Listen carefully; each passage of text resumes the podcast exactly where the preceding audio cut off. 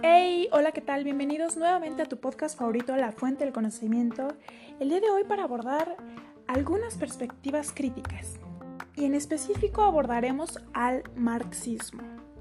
El marxismo estructural ve al Estado como relativamente autónomo de la presión política directa de la clase capitalista. Según el marxismo estructural, la burguesía controla el Estado, y no directamente, pero comparte con el Estado un compromiso con la supervivencia del capitalismo. Los teóricos se centran en el desarrollo capitalista y usan términos como la clase, modo de producción e imperialismo y apoya el reemplazo del capitalismo con socialismo. Para el marxismo, las clases sociales son los actores centrales. La burguesía promueve la globalización porque aumenta sus ganancias y les da dominio sobre el proletariado. El marxismo sostiene que la economía determina la política, la desigualdad entre naciones en las relaciones internacionales está bien caracterizada en este enfoque. El eje teórico fundamental del sistema mundo es que la situación del país periférico o semiperiférico no es una condición permanente.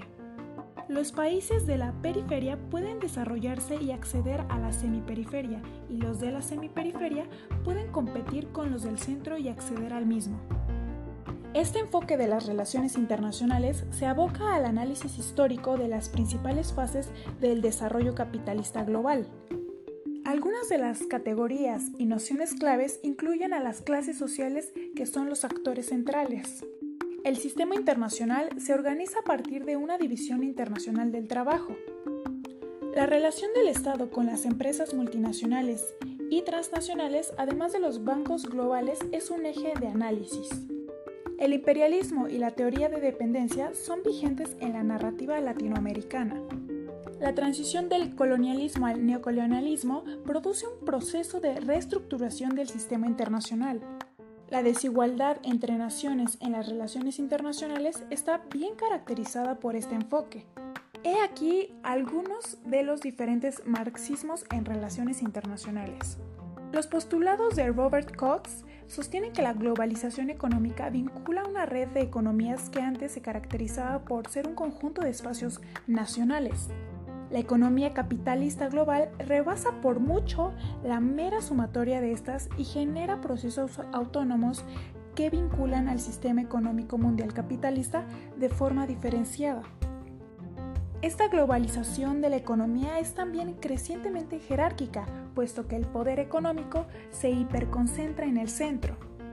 En contraste con los postulados de Immanuel Wallerstein, la división internacional de trabajo contemporánea se da a partir de que nace la globalización, después del declive del imperialismo y del inicio del proceso de descolonización.